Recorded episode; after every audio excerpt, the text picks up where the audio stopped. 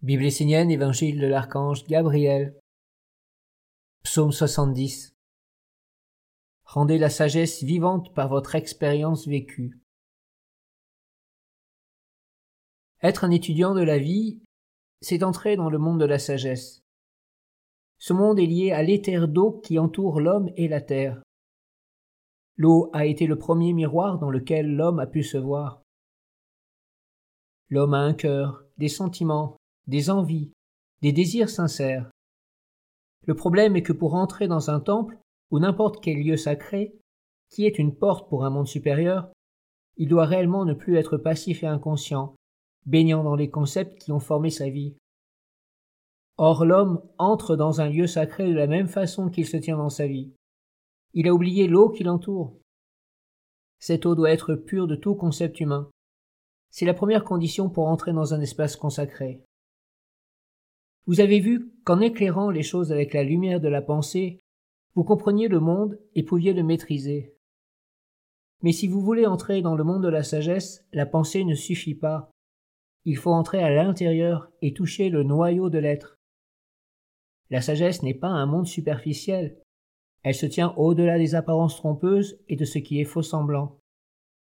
L'ignorant se contente de la surface, alors que l'étudiant, le fidèle, l'adepte de la sagesse, veulent plonger dans la profondeur, ils veulent goûter, vivre, être. Tu dois entendre la parole, la rendre vivante dans ta pensée, puis la faire descendre dans ton cœur, dans ton ressenti d'âme, et apprendre à la manger, à la digérer et à te l'incorporer, afin qu'elle fasse vivre la lumière de ton âme. Soyez des étudiants de la sagesse qui savent regarder une chose avec détachement, cultivant la patience, laissant le temps à la lumière de se faire, sans forcément vouloir tout de suite vivre quelque chose dans les sentiments. Vous êtes des êtres de cœur, de chaleur, mais il faut apprendre à digérer la nourriture, à l'assimiler, à vous en former un corps, afin d'offrir un fruit de la sagesse goûteux, coloré, parfumé.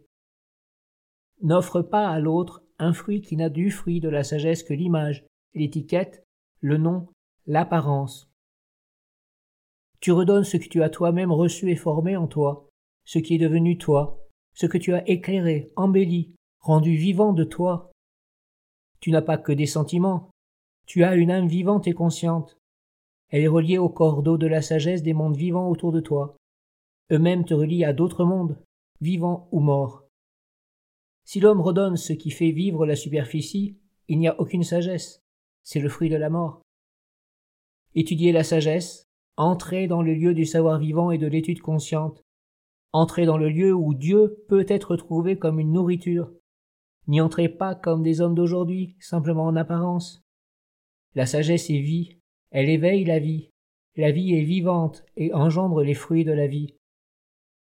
Si tu veux te regarder dans le miroir de l'eau, observe tes actes, perçois le fruit que tu offres au monde.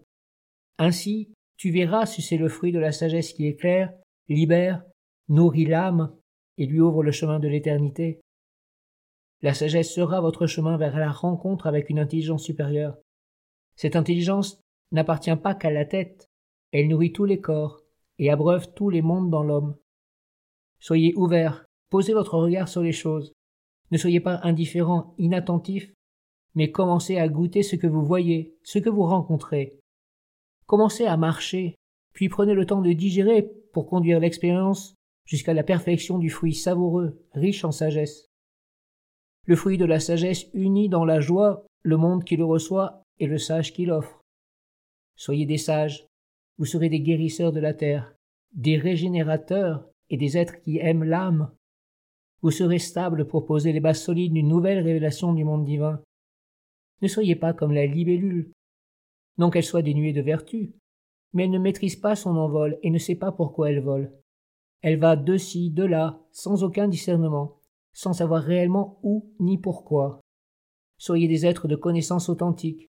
Sachez où vous allez, pourquoi vous y allez, avec qui vous êtes associé, ce que vous faites entrer en vous, ce que vous mangez, et surtout ce que vous redonnez à l'autre et au monde. Ne soyez pas des sentimentaux de la vie ou des actifs inconscients, mais plutôt des étudiants de la vie, car c'est l'étude consciente qui vous ouvrira les portes de la sagesse, de la connaissance suprême.